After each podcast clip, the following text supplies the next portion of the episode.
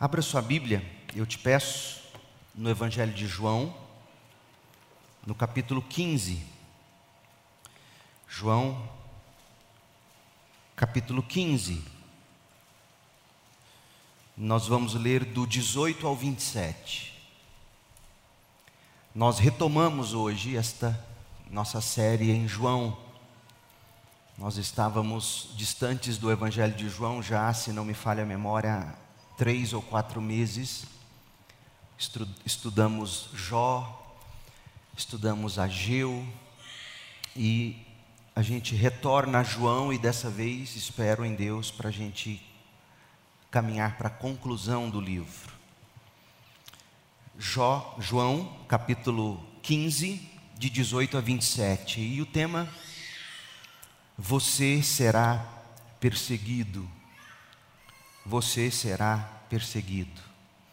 Uma das maravilhas de se pregar sequencialmente, lectio contínuo, como a gente faz, é que você não precisa encontrar temas que sejam interessantes ou atuais. A Bíblia mesma cuida de nos trazer os temas.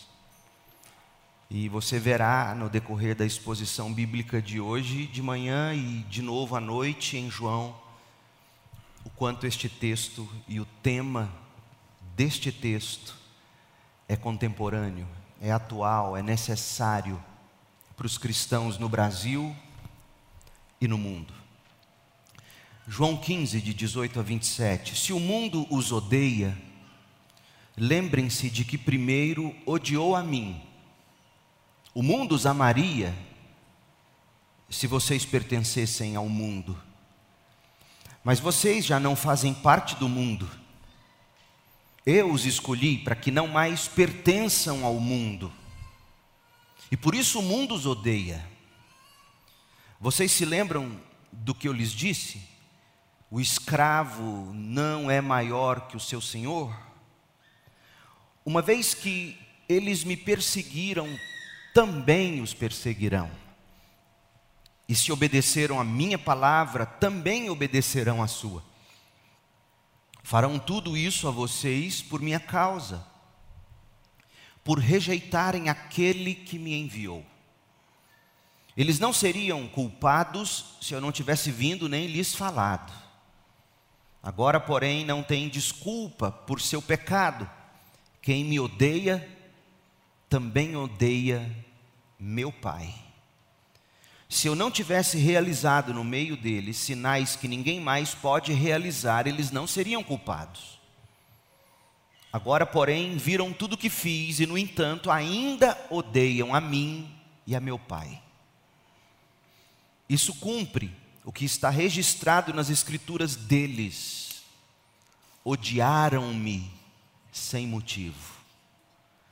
Mas eu enviarei a vocês o encorajador, o consolador, o Espírito da Verdade. Esse Espírito, ele virá do Pai e testemunhará a meu respeito. E vocês também devem testemunhar a meu respeito porque estão comigo desde o início. Essa é a palavra do Senhor. Nós, residentes do Brasil, não vivemos em um país cristão. A maioria se diz cristã, mas nós não vivemos em um país cristão. Os habitantes dos Estados Unidos da América não vivem mais em uma nação cristã. Aliás, ouso dizer que nós brasileiros e os norte-americanos não vivemos nem mesmo em uma nação pós-cristã. Eu estou convencido de que o mundo não é mais cristão, nem é pós-cristão. Sabe qual é a minha absoluta certeza? O Ocidente é anticristão. Esse é o mundo em que nós vivemos. Quando foi que essa maré mudou? Quando foi que o mundo se tornou anticristão? Ninguém pode dizer com certeza. Mas veja você, quando o politicamente correto proíbe o humor relacionado a qualquer pessoa ou qualquer grupo de pessoas, incluindo os religiosos de qualquer matiz, mas não proíbe piadas envolvendo os cristãos ou o cristianismo em nome da liberdade de expressão, é sinal de que a maré está subindo rapidamente, dando indícios de que um tsunami de perseguição está se aproximando com velocidade. Porque é ou não é assim? Você não pode fazer piada com nenhuma religião, com nenhum grupo religioso, nenhum, nenhuma minoria. Mas, não tem problema não, é liberdade de expressão. Piada contra cristão. Quando isso acontece, a maré da perseguição está subindo. Quando a cultura popular acha graça em debochar do Filho eterno de Deus, quando a cultura popular encontra diversão na blasfêmia, isto é, no insulto à fé cristã, se diverte no insulto à moral e à ética cristã, se diverte no insulto aos cristãos e à igreja e até ao próprio Deus. Quando todo tipo de opinião ou de opção é tolerada, exceto a cristã, cosmovisão cristã, tudo pode, menos a cosmovisão cristã. Quando isso acontece, saiba que uma onda de perseguição logo quebrará sobre o povo de Deus. E a história comprova o que nós estamos falando. Agora veja, não é que já não haja perseguição declarada aos cristãos em outros países do mundo, mas que no Ocidente, inclusive nos Estados Unidos, na Europa, no Brasil, a coisa, a perseguição, ela é velada ainda, sorrateira. Tudo em nome da civilidade, do politicamente correto, em nome da laicidade ou do Estado laico. Quando na verdade Estado laico não significa dizer que cristão não pode defender sua cosmovisão no Congresso Nacional, no Judiciário e assim por diante. Estado laico significa que o Estado não tem religião oficial, mas que ele está aqui para proteger os direitos religiosos de todos os grupos igualmente. Não era Estado laico na Inglaterra, por exemplo, quando quem não fosse católico morria. Ou houve também um tempo quando você não fosse protestante, também morria e era perseguido. Ou se você não fosse da igreja anglicana ou da igreja da Inglaterra, você era perseguido. E aí os puritanos vão para a América e lá estabelecem um estado laico no sentido de que todos os tipos de crenças serão permitidos e defendidos constitucionalmente. Então, quando você vê esse sofisma, as pessoas dizendo que não dá para defender o, cristianismo ou adotar cosmovisão cristã, já que o Estado é laico, mas você pode adotar qualquer outro tipo de crença, porque não existe neutralidade em nenhum congresso de país nenhum. Não existe neutralidade. Todos nós somos militantes de algum modo. E não é errado ser militante. Mas nós não militamos por posições políticas de direita ou de esquerda, nós militamos pela cosmovisão cristã. E ela é muito mais radical do que qualquer um dos lados. Então, militância, todos nós temos que militar. A questão é que a gente milita, o cristão, ele milita com paciência, como diz Paulo em 2 Timóteo 2. com mansidão, com bondade, não por força, nem pelo poder, mas pelo Espírito. Nossas armas não são carnais. Ele vai dizer em 2 Coríntios capítulo 10, e assim por diante. Mas o ponto aqui é o seguinte: sobre isso eu discorri bastante na aula de sexta-feira da escola de teologia, e eu quero, se você não assistiu, ela já está no YouTube, e eu encorajo você a assistir. Eu falei muito sobre isso. Mas o que eu quero dizer é que quando o mundo ocidental, inclusive no Brasil, quando a perseguição é velada, sorrateira, dentro das normas da civilidade, dentro do politicamente correto, dentro do nome do Estado laico, tem algo errado acontecendo. Para você ter uma ideia do que acontece em outras partes do mundo, preste atenção na matéria que o portal R7 publicou em 6 de abril deste ano. Abre aspas. Número de cristãos perseguidos no mundo aumentou 30% em 2020. Segundo a organização Portas Abertas, número de mortes de cristãos cresceu 60% em 2020 e China lidera número de igrejas atacadas.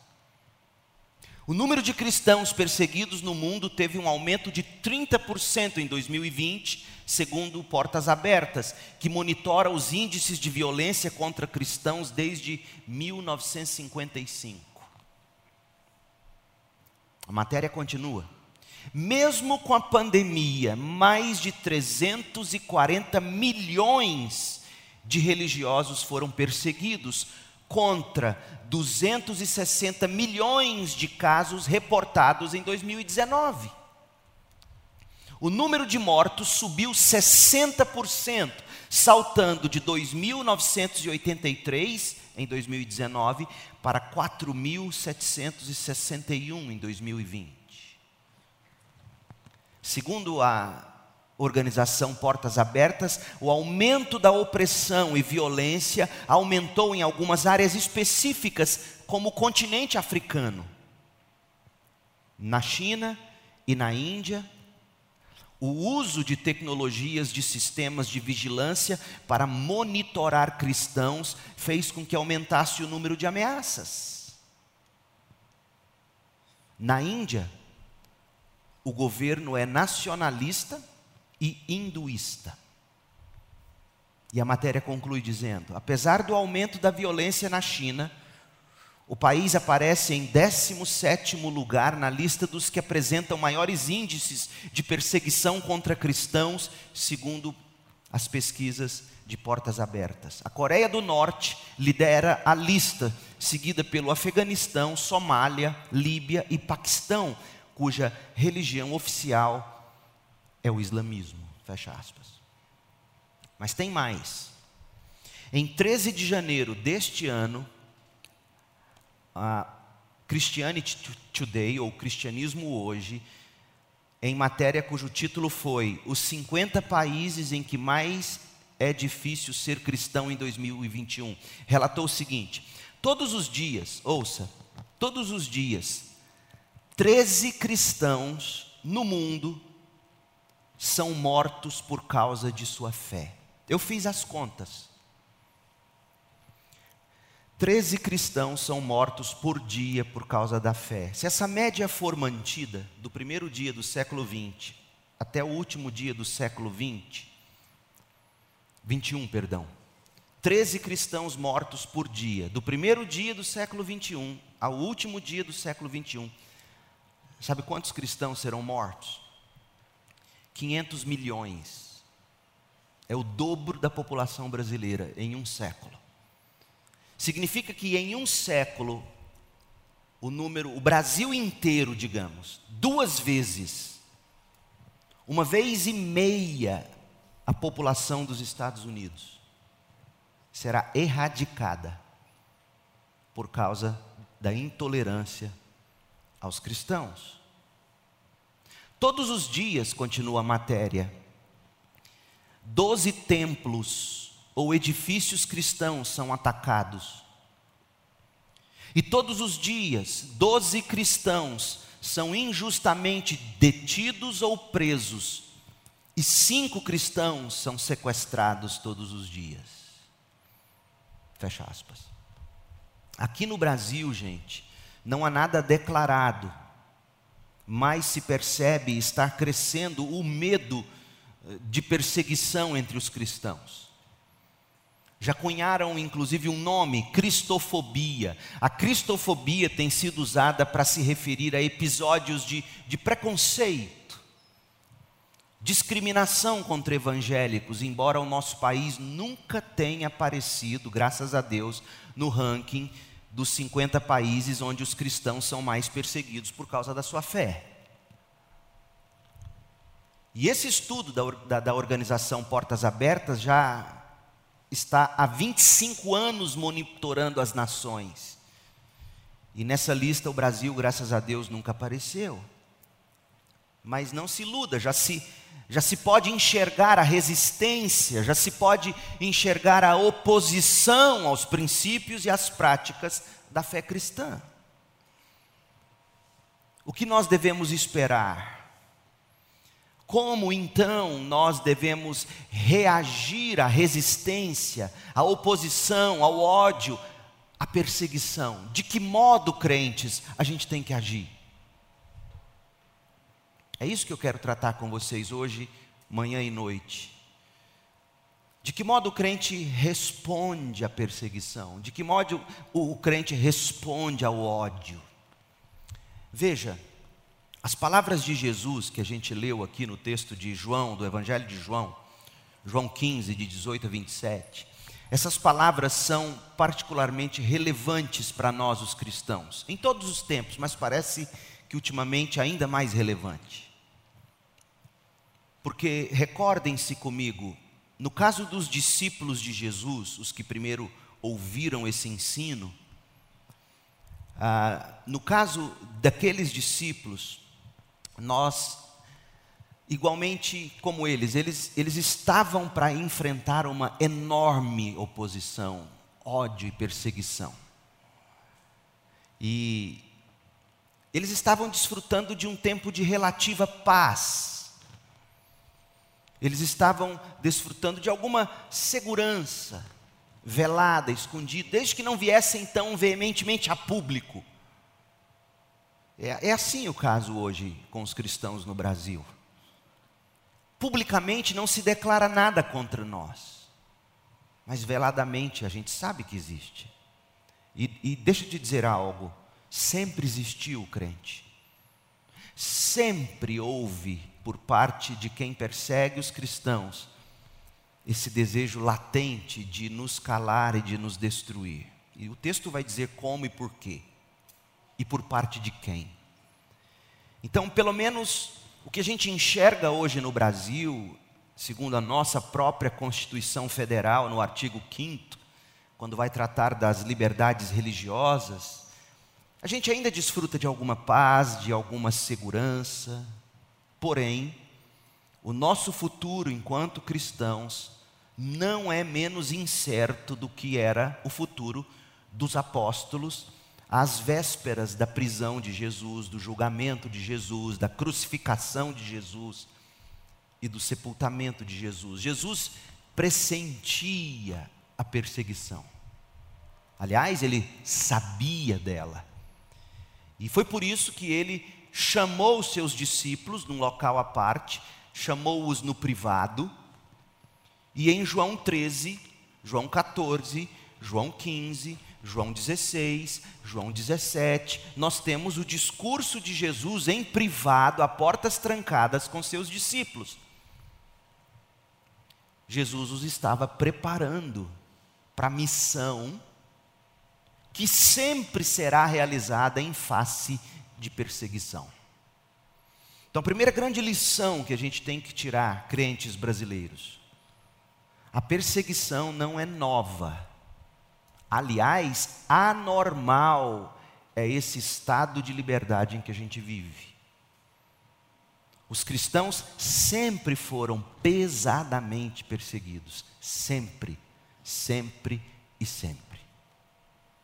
Esse experimento novo, ele é muito recente na história do cristianismo, esse, essa ausência declarada pública de perseguição é, é uma exceção na história dos séculos.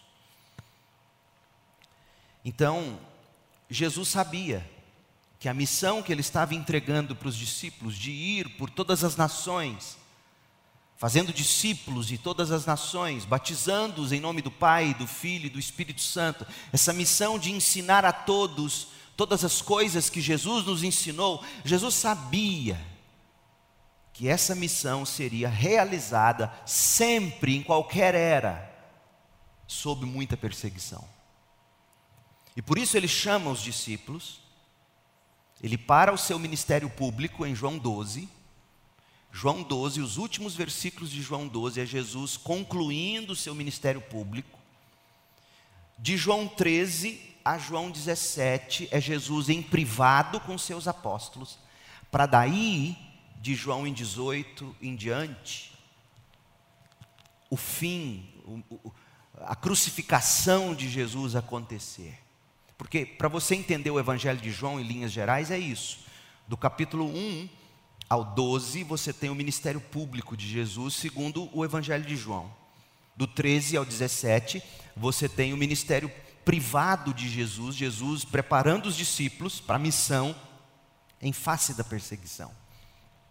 E aí, do 18 até o final do capítulo 21, não é mais ministério público de Jesus, é o ministério da paixão de Jesus, é Jesus sendo julgado, preso, sentenciado, crucificado, sepultado e por fim ressuscitado e aparecendo aos discípulos. Não é mais o ministério público. Então, se você tiver isso em mente, você entende. E bem aí no meio dessa história, João, o evangelista, cuida de separar 13, 14, 15, 16 e 17, cinco capítulos onde Jesus instrui. A palavra de Jesus, de João 13 a João 17, é especificamente para crentes. E, e enquanto Jesus preparava os onze que lhe restaram, porque restaram onze, você se recorda, Judas Iscariotes já havia se debandado, Judas Iscariotes já havia se juntado à perseguição do Cristo. E aí Jesus está aqui preparando esses onze para o ministério que deveria prosseguir após a morte física de Jesus, a ressurreição e a ascensão de Jesus, seu retorno ao céu, ao trono do universo ao lado do Pai. E o que que Jesus fez? Vamos recapitule comigo. Abra lá em João 13. O que que Jesus fez nessa preparação em privado? Porque você tem que enxergar esse texto da perseguição que a gente leu e vai estudar à luz do todo. No capítulo 13, primeira coisa que Jesus faz, veja aí os primeiros versículos, Jesus assegura o amor dele pelos discípulos. João diz que Jesus disse assim: tendo-os amado, Jesus os amou de novo, os amou até o fim. Então no capítulo 13 você tem Jesus assegurando o amor dele. Que tipo de amor? O amor que faz Jesus tirar seu manto, enrolar uma toalha na cintura, pegar uma bacia com água e servir os discípulos lavando seus pés. É isso que Jesus está fazendo em João 13. Jesus está demonstrando que o amor se coloca a servir. Não existe amor fora do serviço. Se você não serve, não adianta você dizer eu te amo. E ele está dizendo: é assim, meu amor por vocês, eu sirvo vocês. E ao, ao mesmo tempo ele está dizendo: e é desse modo que vocês deverão amar uns aos outros, lavando os pés uns dos outros, servindo uns aos outros. Depois, no capítulo 14, volta, abra lá agora. No capítulo 14, Jesus confortou os discípulos. Eu estou indo para a casa do meu pai, eu vou preparar morada. Texto lindo que infelizmente só é usado pelos crentes em culto de sepultamento, mas é um, é um texto para a vida do cristão. No contexto de perseguição, não tenham medo. Vocês serão perseguidos, capítulo 15 que a gente vai estudar, mas não precisam temer, eu estou indo preparar morada para vocês. Está vendo como é que é importante ler a Bíblia, vendo-a no todo? E aí ele diz: Eu preciso ir. Eu vou e eu vou enviar o consolador para vocês, o Espírito Santo. Então ele assegurou o amor no capítulo 13, ele confortou com a promessa do Espírito Santo no capítulo 14, e aí no capítulo 15, abra lá, Jesus os exorta a receber vida e força para frutificar, como? Unindo-se pela fé à videira verdadeira que é Cristo. Una-se pela fé a Cristo e pratique a palavra de Deus. Se vocês me amam, vocês estarão unidos a mim, manter-se-ão unidos a mim e praticarão a minha palavra. Não tem como você dizer que me ama, diria Jesus a você, se você vive uma vida declaradamente contrária do que ele diz que tem que ser a vida. Oh, meu povo, como essa palavra é importante no tempo em que a gente vive, em que o que é lei para as pessoas é o que elas sentem e não o que Deus diz. Jesus está dizendo: para de dizer que me ama, se você não pratica o que eu digo que você tem que praticar. E aí Jesus vem e diz: Eu exorto vocês a, a, manterem a vida de vocês unida a mim, porque vocês só conseguirão cumprir o que eu mando se vocês estiverem unidos. O poder para cumprir o que eu mando emana de mim em vocês eu em vocês, operando em vocês, como Paulo escreveria depois, a vontade e, o, e a condição de realizar o que eu mando. Essa é a nova aliança no sangue de Jesus, que a gente celebra em toda ceia. É o Espírito de Deus aplicando a lei no coração e, e, e dando-nos o desejo de viver essa lei e o poder para conseguir viver essa lei.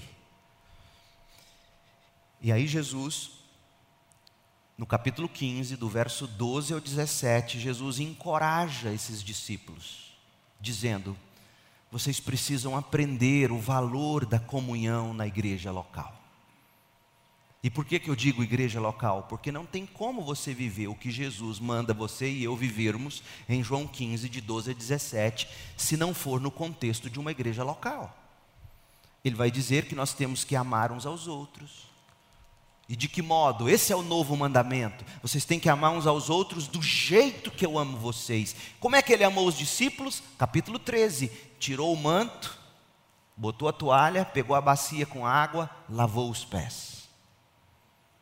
Vocês precisam dessa comunhão encorajadora, dessa comunhão fortalecedora. Então, vivam nessa comunhão. Era isso que Jesus estava ensinando em privado.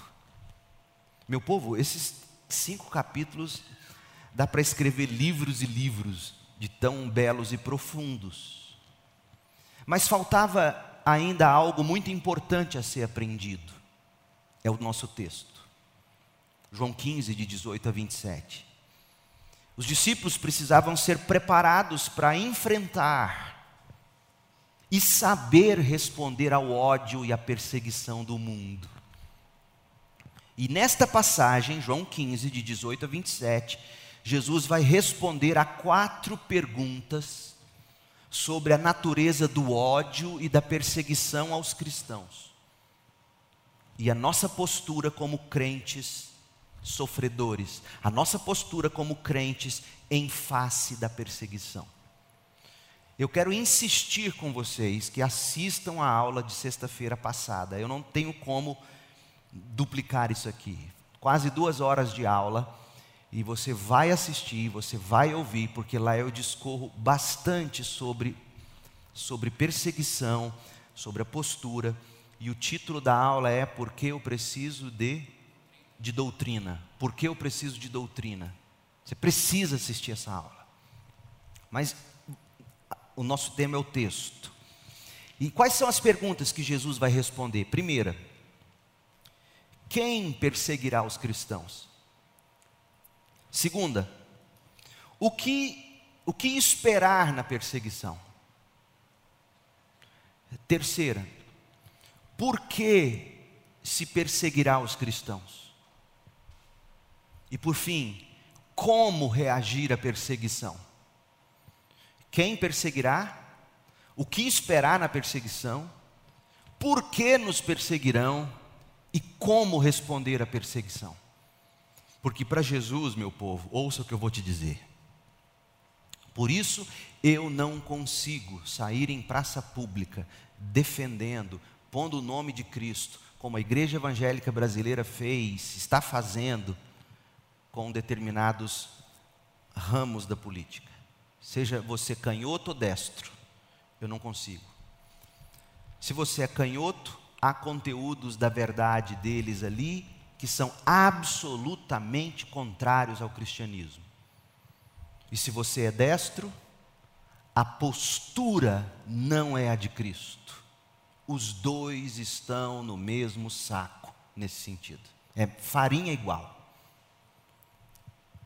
Então, o que a gente precisa aprender é quem vai perseguir, o que, que a gente tem que esperar disso, por que, que vão fazer isso e como a gente reage a isso. Vamos lá? Quem perseguirá os cristãos? Veja, o nosso texto, João 15, 18. Mas eu quero que você veja o verso 18 como uma nuvem negra que eclipsa o sol do versículo 17. Eu quero que você veja o, versículo 18 como a lua que entra na frente do sol do verso 17 e bloqueia a luz do verso 17. O sol está brilhando com força, com intensidade no verso 17.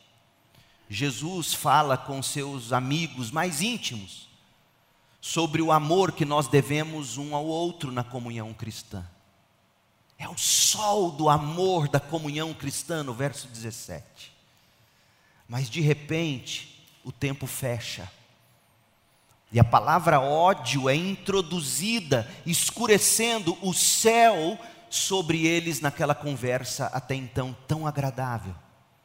Jesus começou no privado falando com eles de amor, João 13, 1. João 15, 17, Jesus diz: Vocês têm que amar, este é meu mandamento, amem uns aos outros. Esse é o sol da doce comunhão de amor. João 15, 17. Este é meu mandamento, amem uns aos outros. Aí vem o eclipse. O eclipse do ódio. Verso 18. Se o mundo os odeia, olha a contrapartida: amem uns aos outros haverá uma aplicação para nós desse contraste que Jesus está fazendo. Se o mundo os odeia, ou uma vez que o mundo os odeia, não é que Jesus está dizendo, pode ser que o mundo vai odiar vocês, não é isso que ele está dizendo. Ele está dizendo, uma vez que, ele parte do pressuposto de que o mundo nos odeia. Se o mundo os odeia, lembrem-se de que primeiro odiou a mim. Essa é a nuvem negra, tampando o sol da beleza do amor, da comunhão dos crentes. Verso 17: Amem uns aos outros, porque o mundo vai odiar vocês e odeia vocês. É no amor uns pelos outros que vocês encontrarão forças para suportar o ódio do mundo. Oh, meu povo, isso é muito lindo. Olha o valor que Jesus está dando a igreja local aqui. E tem crente achando que basta assistir transmissão de culto. Não basta. Você precisa sentir, palpar, distribuir esse amem uns aos outros, uma vez que o mundo te odeia. Então, verso 18: se o mundo os odeia, lembrem-se de que primeiro odiou a mim. Verso 19: o mundo os amaria se vocês pertencessem ao mundo, mas vocês já não fazem parte do mundo. Eu os escolhi para que não mais pertençam ao mundo e por isso o mundo os odeia. Quem odeia os cristãos? Bem alto, alguém diga. Quem odeia os cristãos? O mundo. O mundo. Que mundo? Quem é o mundo? A palavra grega é cosmos. Cosmos aparece nada menos do que cinco vezes, só no verso 18 e 19. Você contou? Cinco vezes, em dois versículos. E o propósito de Jesus é descrever de onde vem a perseguição contra os cristãos. Vem do mundo. Quem é o mundo? Aí você tem que entender. Aí você faria muito bem. Esse, é, eu estou ensinando você a fazer teologia bíblica. Eu estou ensinando você a ler a Bíblia com a sabedoria que Deus requer de nós ao ler a Bíblia. Para você entender o que é o mundo, você precisa voltar no capítulo 1 de João e ler até o fim, sublinhando todas as vezes que aparece a palavra mundo e entender o que João e Jesus quiseram dizer com o mundo. Eu vou ajudar você rapidamente, mas você fará muito bem se fizer esse exercício. Na teologia de João, o evangelista, cosmos ou mundo, não é a terra não é o universo criado em si. Mundo, cosmos, é a ordem corrompida. A ordem corrompida. Na esfera dos relacionamentos humanos, na esfera da criação, porque Paulo vai dizer em Romanos que toda a criação geme, aguardando a manifestação dos filhos de Deus, aguardando o grande dia da redenção do céu e da terra. Então, a ordem corrompida, especialmente dos seres humanos e dos assuntos humanos, essa ordem em rebelião contra o Criador, este é o mundo. O apóstolo João deixa isso muito claro em João 1:10, João 7:7, João 14:17 e numa dezena de outros textos aqui em João. Mas eu quero destacar João 1:9 para você entender o que é o mundo, para você entender quem nos persegue. João 1:9, abra comigo e veja. João 1:9. Aquele que é a verdadeira luz, está falando de Cristo, Aquele que é a verdadeira luz, que ilumina a todos, estava chegando ao mundo, ao cosmos. Veio ao mundo que ele o criou, que ele criou. Mas o mundo não reconheceu. Veio a seu próprio povo e eles o rejeitaram. Então, esse é o mundo, é o mundo que não recebe seu próprio Criador, não aceita, não reconhece. E por que, que o mundo não reconhece? Por que, que o mundo não reconheceu Jesus? Por que, que o mundo rejeitou Jesus? João 7, versículo 7. Veja comigo. Como é que eu cheguei a essas conclusões? Observando onde aparece a palavra mundo e tentando fazer sentido. O mundo me odeia. Por que, que o mundo me odeia? Ele me rejeita. E como que o mundo me odeia? Ele, ele me rejeita, ele não me reconhece, diria o Senhor Jesus. E por que, que o mundo não reconhece? Por que, que o mundo rejeita? João 7,7. A mim, ele odeia. Ele quem? O cosmos. O mundo odeia a mim, diz Jesus. Por que, Jesus? Por que, que o mundo te odeia? Pois eu o acuso de fazer o mal. Percebeu? Esse mal que Jesus acusa no mundo é o lobo vestido em peles sofisticadas de cordeiro na cultura, na política, na economia, na educação e até na religião. Desse modo, o mundo abraça aqueles que seguem a filosofia mundana, mas odeia e persegue os que resistem a essa filosofia e acusam essa filosofia. Em João 16, 2, abra lá em João 16, 2. Jesus é ainda mais claro no que ele quer dizer com o mundo. João 16, 2, que a gente ainda vai estudar, Deus permitindo. Jesus diz assim: Pois vocês serão expulsos das sinagogas, e virá o tempo em que aqueles que os matarem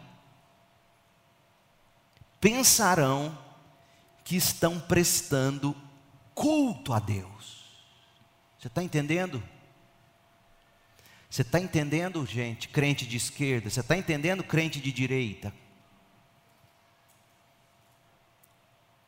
Haverão de matar achando que estão servindo a Deus. A palavra grega para culto é serviço, serviço sagrado.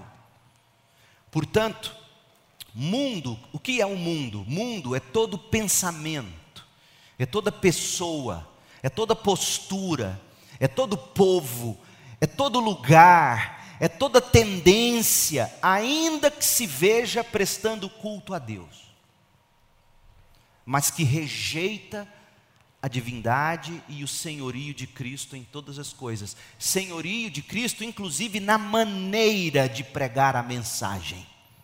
Porque até Jesus teve uma maneira de pregar. E Pedro entendeu essa maneira. Pedro, que achava que a mensagem do cristianismo tinha que ser na força da espada, cortando a orelha do soldado, esse Pedro é o que vai escrever em 1 de Pedro 2, dizendo que o nosso Senhor foi como ovelha muda levada para o matadouro. Esse é o modo do crente enfrentar o mundo, ovelha muda.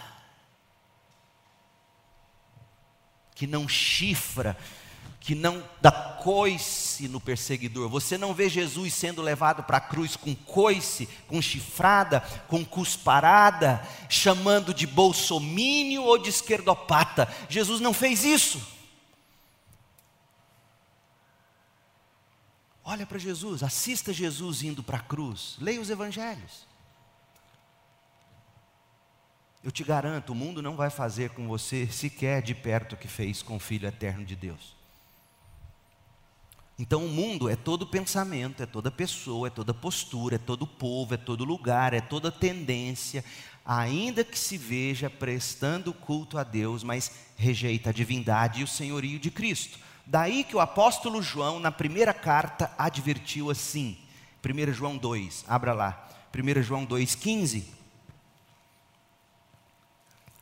João diz assim: Não amem este mundo. A expressão no grego, na verdade, diz assim: parem, parem de amar, interrompa essa ação que está em andamento, pare de amar este mundo. Pare de amar as coisas que o mundo oferece. De fato, parem de amar, parem de amar essas coisas, pois, quando amam o mundo, o amor do Pai não está em vocês. E aí ele vai explicar o que é o mundo, como o mundo age, como o mundo pensa. Porque o mundo oferece apenas três coisas. Primeira, o desejo intenso por prazer físico, a concupiscência dos olhos. O desejo intenso por prazer físico, esse é o mundo. Segundo, o desejo intenso por tudo o que vemos. A concupiscência da carne é a primeira, desejo físico, concupiscência da carne. Segundo, o desejo intenso por tudo que vemos, concupiscência dos olhos. Terceiro, o orgulho de nossas realizações e bens, a cobiça dos olhos. Isso não provém do Pai, mas do mundo. E este mundo passa, e com este mundo tudo que as coisas, tudo que as pessoas tanto desejam vai passar. Mas quem faz o que agrada a Deus, vive para sempre. Quem perseguiu os cristãos? Quem persegue os cristãos? Quem perseguirá os cristãos hoje, ontem e sempre? O mundo. E que mundo é este? O apóstolo João nos ajudou a entender é um mundo movido. E aqui você, crente, ou que se diz crente, tem que fazer um teste, um autoexame, porque há muitos que se dizem crentes e estão na igreja, mas que de fato são do mundo. Como é que você descobre se você é do mundo? Ou como é que você entende que mundo é esse que nos persegue? Segundo João, esse mundo é movido não pelo amor a Cristo, esse mundo é mantido não pela verdade de Cristo.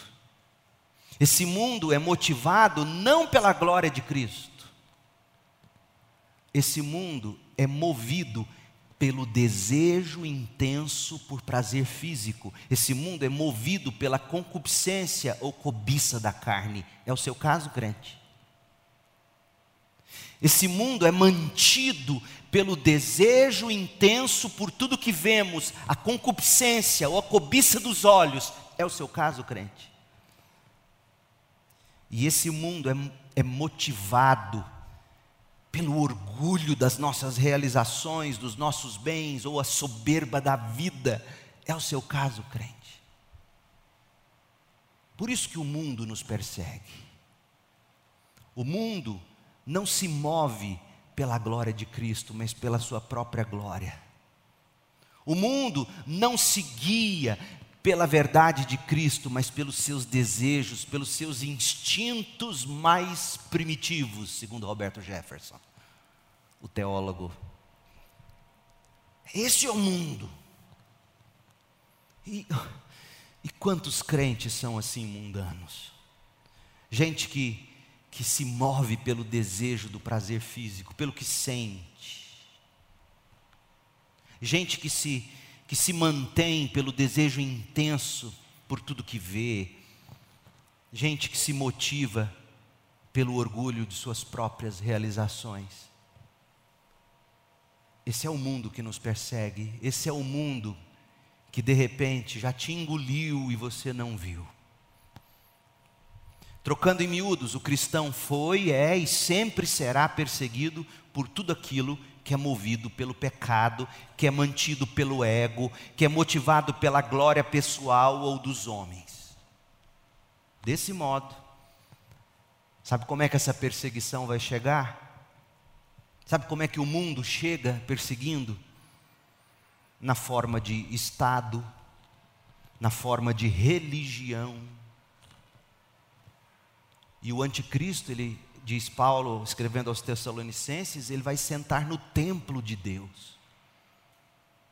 O anticristo vai governar, fazendo aqueles que o seguem achar que estão prestando culto a Deus. Portanto, e aqui é um parêntese, a gente pode se aprofundar nisso. O anticristo não virá de um estado secular ante Deus, não se iluda. O anticristo virá de um estado, entre aspas, pró-Deus, corrompendo Deus. Foi assim com Hitler. Hitler, inclusive, se valeu no início de textos equivocados que Lutero escreveu. Então, o mundo chega na forma de Estado, na forma de religião, na forma de filosofia, na forma de cultura, na forma de educação. Mas um Estado movido pelo pecado, uma religião mantida pelo ego, uma filosofia motivada pela glória pessoal dos homens, assim também a cultura, assim também a educação.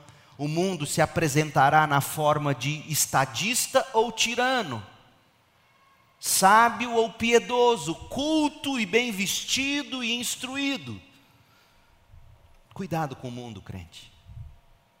O mundo persegue os cristãos. Segundo, o que esperar na perseguição? O que esperar na perseguição? Jesus afirma que a gente tem que esperar ódio. Ódio. Vão nos odiar. Olha o que diz o texto, João 15, 18. Se o mundo os odeia, ou uma vez que o mundo os odeia, lembrem-se de que primeiro odiou a mim. O mundo os amaria se pertencessem a Ele, mas vocês já não fazem parte do mundo. Eu os escolhi para que não mais pertençam ao mundo. Veja que a escolha não foi minha nem sua de sair do mundo. Eu escolhi vocês para sair do mundo. Tem gente que chama isso de calvinismo, eu chamo isso de Bíblia. Está escrito ou está errado? Você não leu? Olha só, eu os escolhi para que não mais pertençam ao mundo. Não fui eu que escolhi. Deus me escolheu. E ao me escolher, me regenerou, me deu fé e me fez crer. Está claro, crente? Não me chamem de calvinista, me chamem de bíblico. Eu sou biblicista, eu não sou calvinista. Eu os escolhi para que não mais pertençam ao mundo. E por isso, porque eu escolhi vocês, para vocês não mais serem do mundo, o mundo odeia vocês. Odeia. Usando muitas faces, esse sentimento de ódio varia, a gente sabe. Como é que o ódio se manifesta? Casais que vivem em pé de guerra sabem, filhos, pais, mães. Às vezes o ódio vem na forma de indiferença às vezes vem na forma de indignação. Às vezes o ódio vem na forma de frieza, do desprezo. Esses rostos podem se fechar para você por parte de familiares, por parte de colegas de escola, por parte de colegas de faculdade ou de trabalho. O vizinho fecha a cara para você.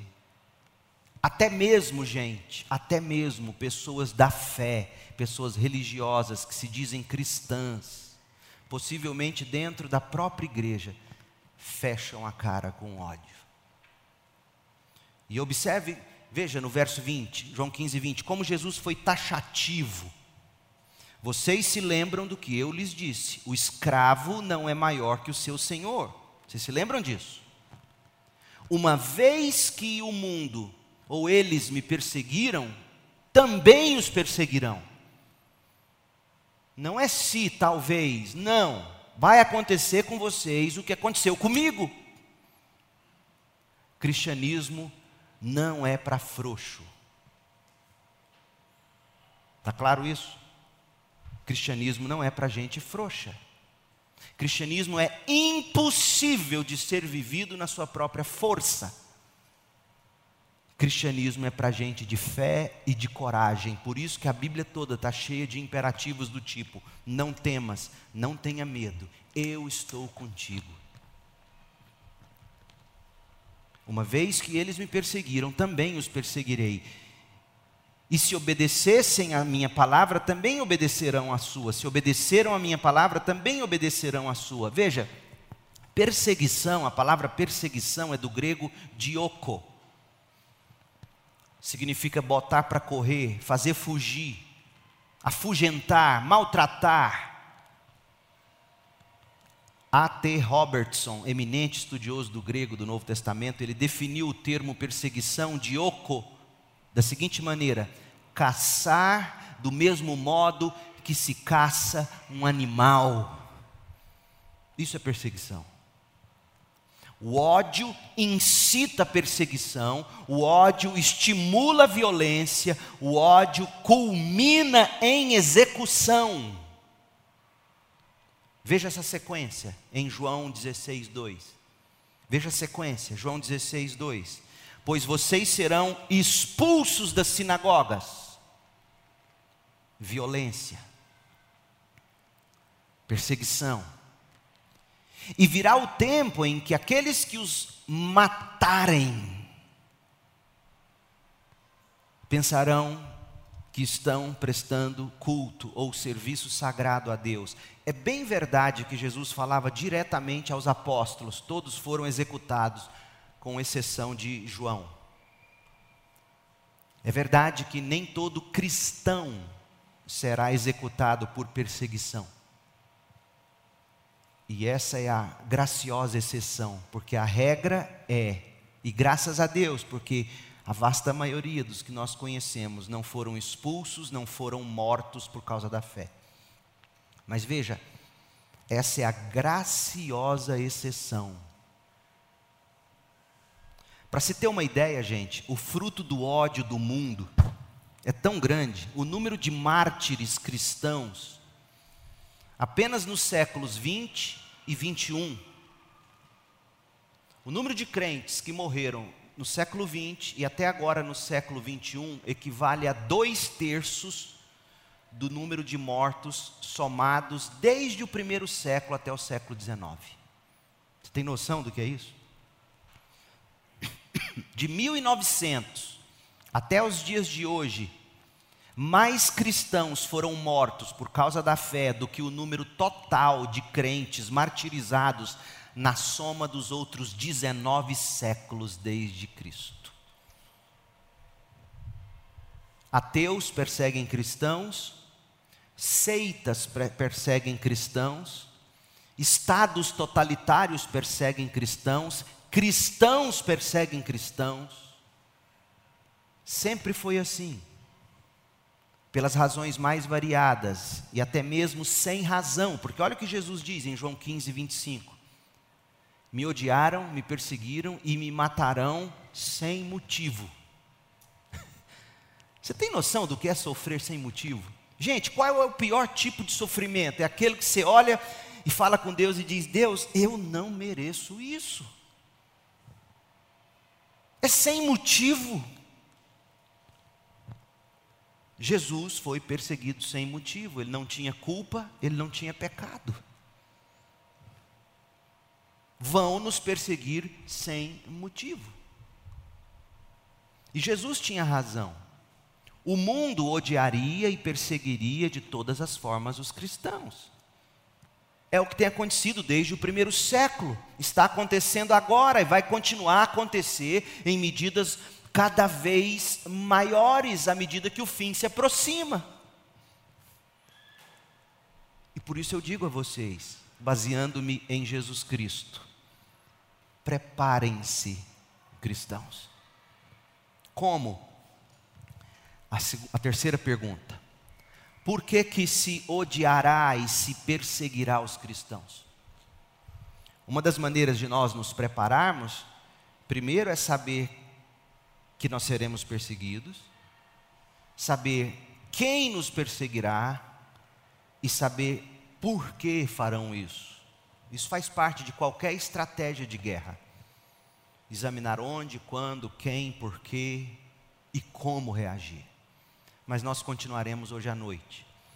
Hoje à noite eu quero responder a, a duas outras perguntas. Por que se odiará e se perseguirá os cristãos? E também quero falar para vocês sobre como nós devemos reagir. Agora, basta a gente se lembrar que o que a gente tem que esperar desse mundo, porque quem é que nos persegue? O mundo. E nós vimos por quê, não é? De algum modo, mas nós vamos expandir isso na terceira pergunta. E nós vimos também que o que nós devemos esperar é, é ódio. Ódio em escalada progressiva, crescente. Vão primeiro odiar, sentimento interno de ódio, vão perseguir, vão maltratar, vão expulsar e vão matar. E para mim o que é mais o que é mais assustador é que vão fazer tudo isso achando que é culto a Deus. Deixe-me fazer algumas aplicações. Primeira, espere isso e sobre como você pode suportar isso. Eu vou falar mais sobre isso hoje à noite e no próximo domingo, se Deus permitir. Mas a segunda e última aplicação, tão importante, é, é o seguinte: cristãos, nós não podemos reagir com a mesma truculência do mundo. E o que mais me entristece nesses dias é como os crentes têm reagido com a truculência idêntica à do mundo. Olha para o seu Senhor Jesus e veja como ele reagiu. Olha para o seu Senhor Jesus e veja como ele faz. Nós não podemos perseguir macumbeiro, nós não podemos pôr fogo em centro de umbanda ou de macumba ou centro espírita, nós não podemos atacar ateu, não é da nossa natureza fazer isso. Porque o nosso Senhor Jesus Cristo veio para buscar e salvar o que havia se perdido, inclusive você e eu. E a forma como ele fez isso, você se lembra como foi? Dando a própria vida. Então nós não podemos ser do tipo que quando somos acusados de bolsominion, a gente chama de esquerdopata, ou vice-versa. Nós não podemos ser desse tipo. Aí eu sei o que está na sua cabeça, eu sei o que está na sua cabeça, porque passa pela minha, eu sou humano. Mas então como que a gente faz?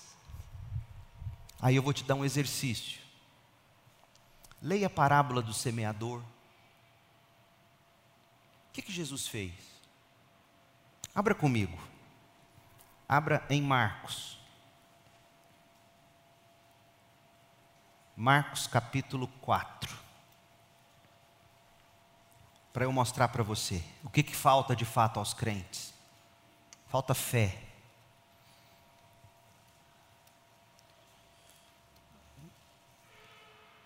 Marcos 4. A parábola da lâmpada, a parábola da semente que cresce, semente de mostarda. Vamos lá. Verso 26. Marcos 4, 26. Jesus está falando do reino de Deus. A pergunta que eu te faço é: na sua cabeça, qual é a imagem de um mundo ideal? Como se parece um mundo ideal? O mundo ideal é o reino de Deus rasgando a nossa história e se estabelecendo para sempre e sempre. Esse será o mundo ideal, o reino de Deus. Não é verdade? E aqui Jesus está dizendo como é que a gente faz o reino de Deus se espalhar. São palavras de Jesus. Jesus diz, verso 26, o reino de Deus é como um lavrador que lança sementes sobre a terra. Qual é o trabalho do lavrador? É o trabalho de ir lá, preparar aquele solo, rasgar o solo, jogar semente. Depois disso, o que, que ele faz? Verso 27.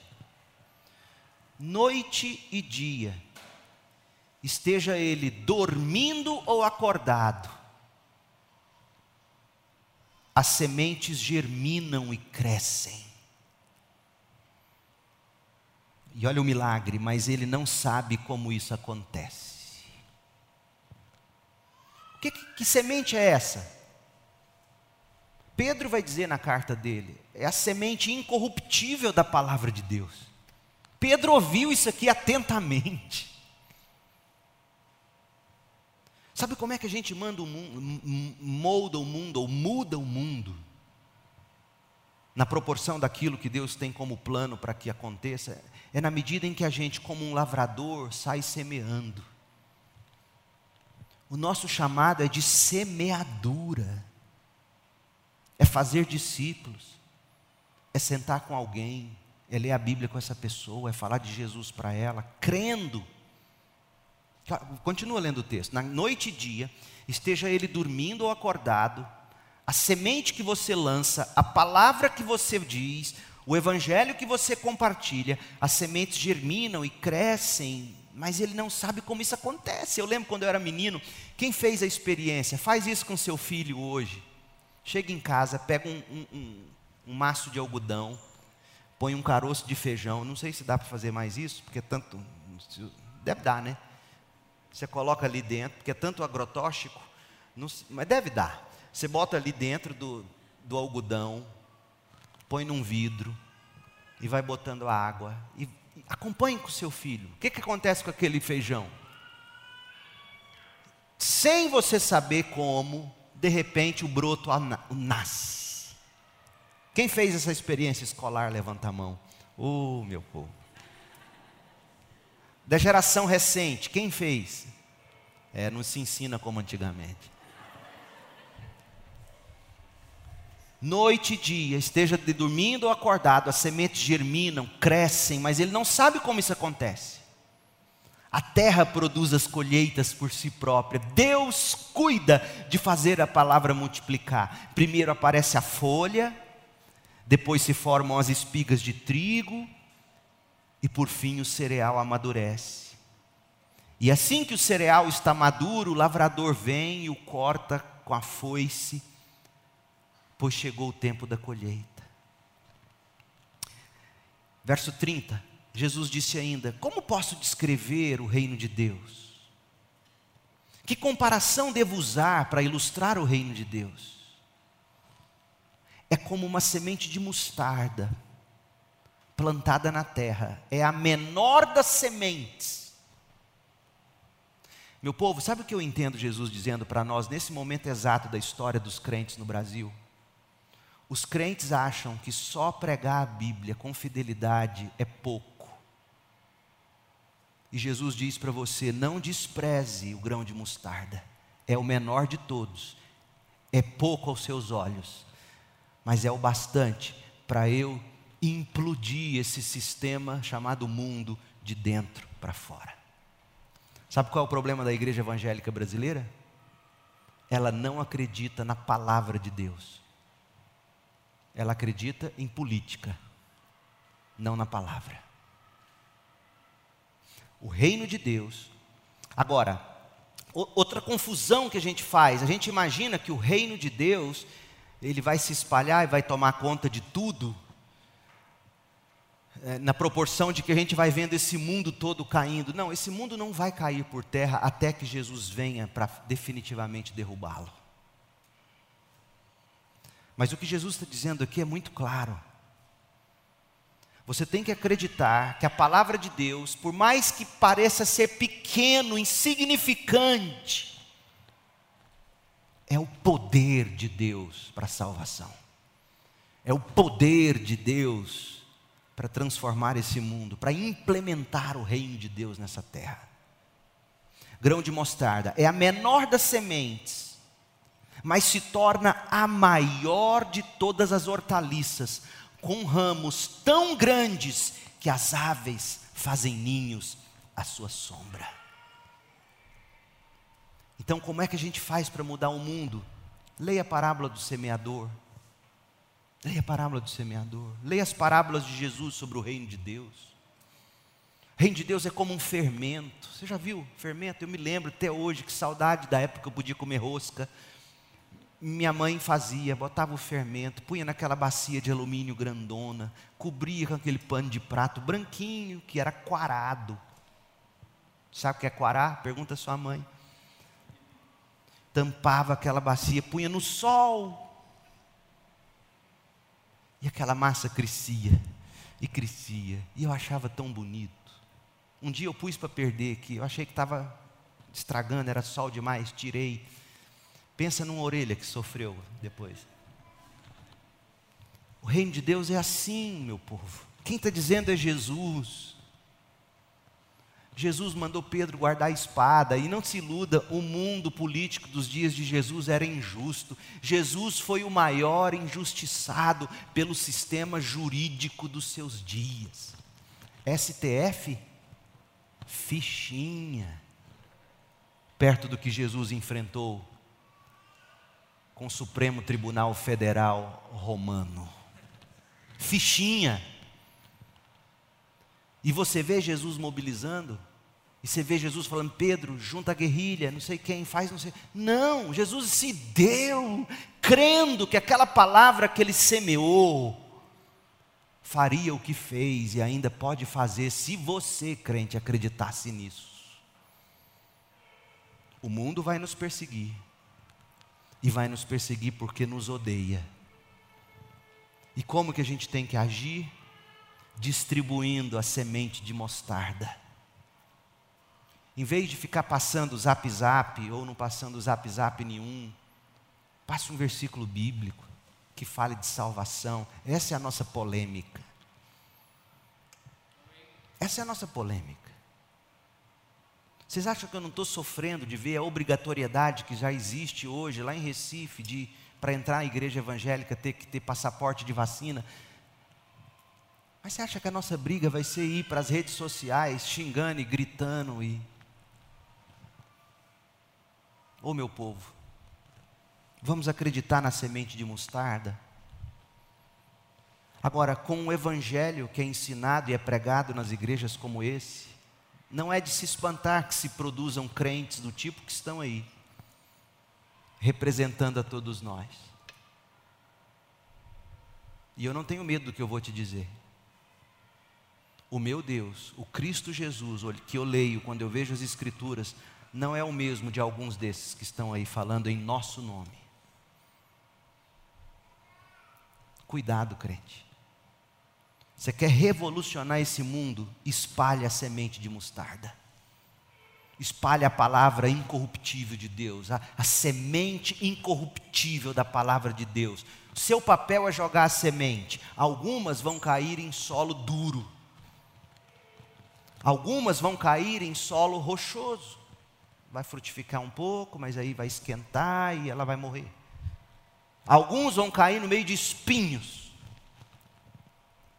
Mas alguns, algumas dessas palavras cairão em terreno que o próprio Cristo, pelo Espírito, nesse momento já está preparando só para você chegar com a palavra e pregá-la.